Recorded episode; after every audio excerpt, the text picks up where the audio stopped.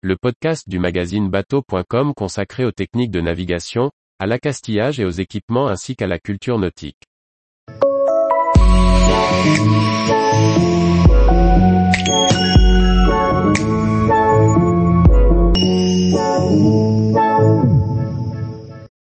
VHF, quelle radio est obligatoire à bord?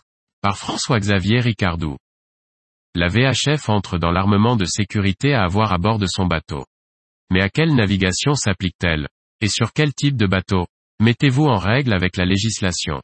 Depuis le 1er janvier 2017, la VHF fait partie de l'armement obligatoire de sécurité.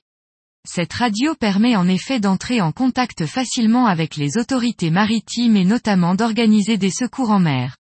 C'est donc le premier élément de la chaîne de sécurité à posséder sur un bateau. Cette disposition est applicable à la navigation de plaisance en mer sur des embarcations de longueur inférieure ou égale à 24 mètres. Elle concerne tous les engins, les embarcations et navires de plaisance, à moteur et voilier, à usage personnel ou de formation d'une longueur de coque inférieure ou égale à 24 mètres.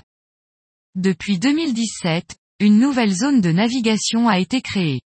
Il s'agit de la zone semi-hauturière, entre 6 et 60 000 d'un abri.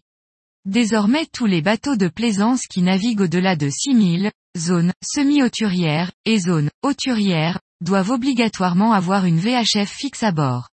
En plus, les navires évoluant en zone hauturière, doivent compléter cet équipement avec une VHF portable étanche et une balise de détresse EPIRB.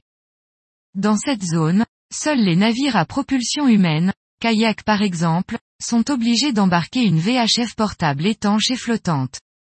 Obligation aussi pour les bateaux loués, de plus de 6 mètres pour les bateaux à moteur et de plus de 8 mètres pour les voiliers, qui doivent aussi avoir une VHF, portable ou fixe. Tous les jours, retrouvez l'actualité nautique sur le site bateau.com. Et n'oubliez pas de laisser 5 étoiles sur votre logiciel de podcast.